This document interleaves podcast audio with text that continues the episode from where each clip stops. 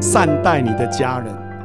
各位，尤其是你的另一半，如果还有爸爸有妈妈的，各位，我常常在推一个叫亲子时间呐。好，大概修掉。哇，老师，我有啊，我跟我儿子女儿很好。我说不是这个亲子呢，是你跟你爸爸跟你妈妈呢。各位想看看你多久没有好好跟你爸爸妈妈好好聊聊天、吃吃饭？那个亲子时间呐。所以我过去这七年来，我一个月平均大概两次到三次，我都会载我妈妈去泡温泉，因为我妈妈喜欢泡温泉。好，然后我们就开车啊，我载她。然后最早去宝来，后来去四重溪，现在都是关子岭。然后车上就聊一聊，然后泡个一个小时，结束就去吃个宵夜哈。那边什么旺仔鸡很多啊，对不对？然后再回来一个晚上，那个你愿不愿意把这时间投入在这个事情上？还是很多东西哈，错过就没有了呢？我有一次去小港参加一个公祭啊，因为比较远，所以我提早去。啊，所以提早去就是还没公祭就是家祭嘛。然后那个司仪就笑男鬼底下哈，然后说啊，你有没有话跟你爸爸说？然后那个笑男就说：爸，你讲你要去印度啦，啊，我嘛要带你，但是你啊未等我退休诶，我都还未退休诶，所以吼你得走吼，等下念念，我想讲，起码是怪恁老爸较差早。谁跟你说去印度一定要等到退休啊？现在什么没有？现在请假最方便，对不对？每一个人都嘛随时可以请假。现在没有没有哪一个工作不能请假的，对不对？所以各位很多东西要及早啊，不要等呐。各位，尤其是对长辈，爸爸妈妈是有时间性的呢。像我每个礼拜哦，像我上个礼拜我们就又去关那样泡温泉，然后车上聊一些事啊，这样蛮好的。各位要花时间，这个要投入。好，然后比如说旅行也是啊，你带你的家人去，然后哎，像我们这一次我带我儿子女儿我们去美国旅行，我发现我最大的好处，我以前哦觉得哦去排队是一个很没效率的事，可是我这一次觉得排队也有它的效益，为什么？因为排队都没事做就可以聊天呐，然后你就可以跟孩子聊一些，哎，你们学校最近怎么样啊？什么什么？哎，我觉得这样也不错啊。好啊，在那过程，哎，也可以培养出另外一种知识上的一个哈，还有经验上的一个交流。所以各位，亲子时间不只是对你的下一代，包括你的上一代，如果还有，你要把它排入你的行程。最好一个礼拜一次，不行也要两个礼拜一次，对不对？打个电话，找他吃个饭，聚个餐。我跟你讲，这样未来有一天哈，那个无常来的时候。你的内心也不会有太多遗憾。可是我常常这样觉得，人的一生哦，为什么你有很多遗憾？因为你当断不断了，就是该决定的时候你都不敢决定啊，该做你都不做，然后以后再永远都在这边悔恨，那个都没有用。应该是什么？你想做的时候就赶快去做，对不对？啊，你就赶快做啊！啊，有一天这是必然的嘛，因为每个人都会走啊，是不是？哎，这个是。没有人长生不老，长生不老也是痛苦呢。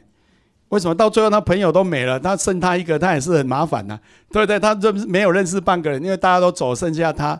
那个绿色奇迹不是这样演吗？那个男主角最后很痛苦啊。为什么？因为他朋友全部都死了，剩一只老鼠陪他啊，所以这个也是痛苦。所以回到这里，各位永远要知道你重要的事，请你务必把它排进去，而且务必要去执行。没有什么事比这件事更重要。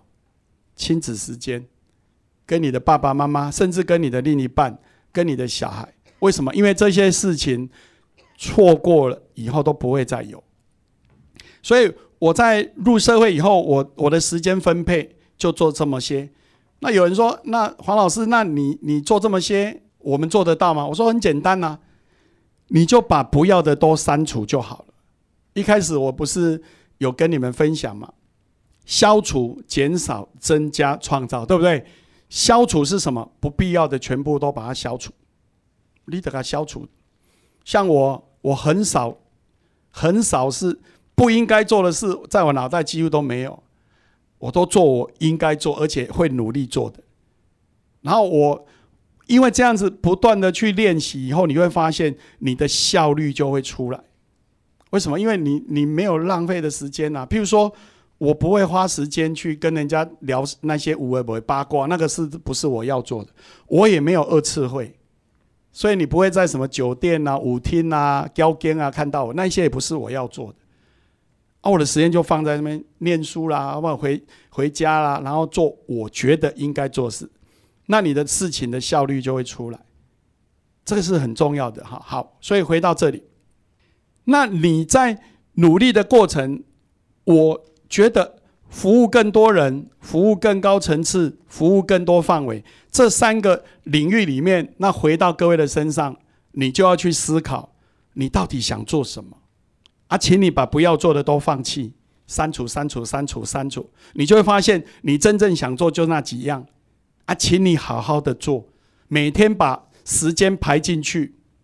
我举一个例子，到这个月底，我去柴山。杯水奉茶，刚好十年。我十年前去柴山，第一开始我不敢背二十公升的水，所以人哈姻缘很重要。什么叫姻缘？你要看你遇到什么人。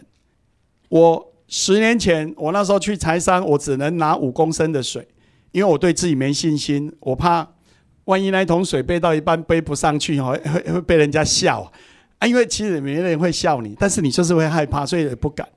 可是我遇到一个朋友，有一天我上山的时候，九十七年三月二十六号，我看到一个背影，好像我朋友。可是我印象这个朋友是什么？会上酒店抽抽烟、吃槟榔，然后生活不正常。他居然在背水，我跑去看，哎，确定是他，我就问他说：“哎，我请问你。”你这样背水要不要紧？不会啊，很好啊。嚯，我现在体能多好。我说那你会不会很累啊？背不上？不会啊，真的很累，就旁边休息啊。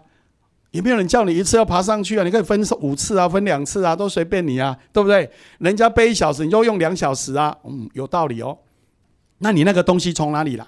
以后我们那个龙泉寺门口有一个基地啊，那边有公桶啊，你去拿，后面有水装一装，拿到山上，任何地方都可以。我说那这样很好，各位你知道吗？人生哦，有时候都在那一刹那之间。怎么说？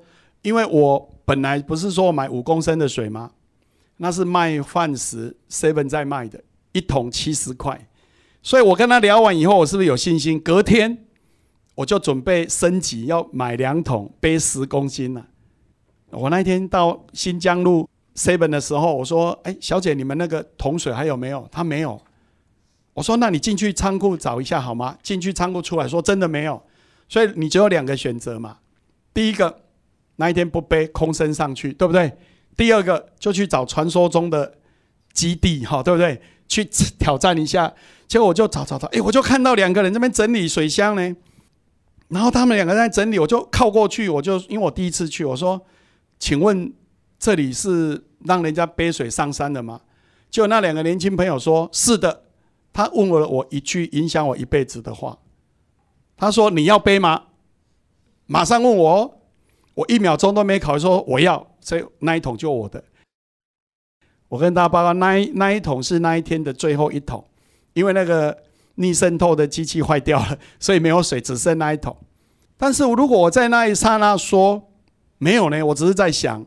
就被那两个年轻朋友背上去，我就没有了。那我下一次什么时候再背也不知道，搞不好遥遥无期，以后都没有也不一定。但是我说要那一天我就背上去。所以各位在那一刹那之间，平常我们都要做好准备，要做好训练。该承担的时候要怎么样？勇敢一点我就说要我就背啊。结果我发现没那么困难啊。所以最大的限制是什么？自己心里的限制，最大的限制是对自己没有足够的信心。结果我发现，我那一天一上去，我也没有多困难啊，我背二十公斤的水，一下子就上去了。九十七年三月二十七号，我第一桶水。可是我那一桶水背完以后，那个礼拜六跟礼拜天，我的儿子去，我们一起去南仁湖参加他的那个户外教学。我那个朋友打来跟我说什么？他说：“哎，柏林，我跟你说哦。”现在财山吼都都说有一个议员在背水，你不要只背那一桶哎，你会被笑死哦。好，我知道，我回去再背。可是我跟大家报告，这样从十年前的三月二十七到现在，我已经背背了六百一十五桶。哦，六百一十五，所以你给他除嘛，除以十嘛，就一年六十一嘛，哈，然后五十三，所以我等于是每周有一点零几桶，我就这样保持习惯。啊，因为对我来讲，它它就是一个第一个锻炼身体嘛，好，第二个它就接近大自然，第三做一点有意义的事啊，我觉得杯水给人家喝，我觉得蛮有意义的，啊，有空就去。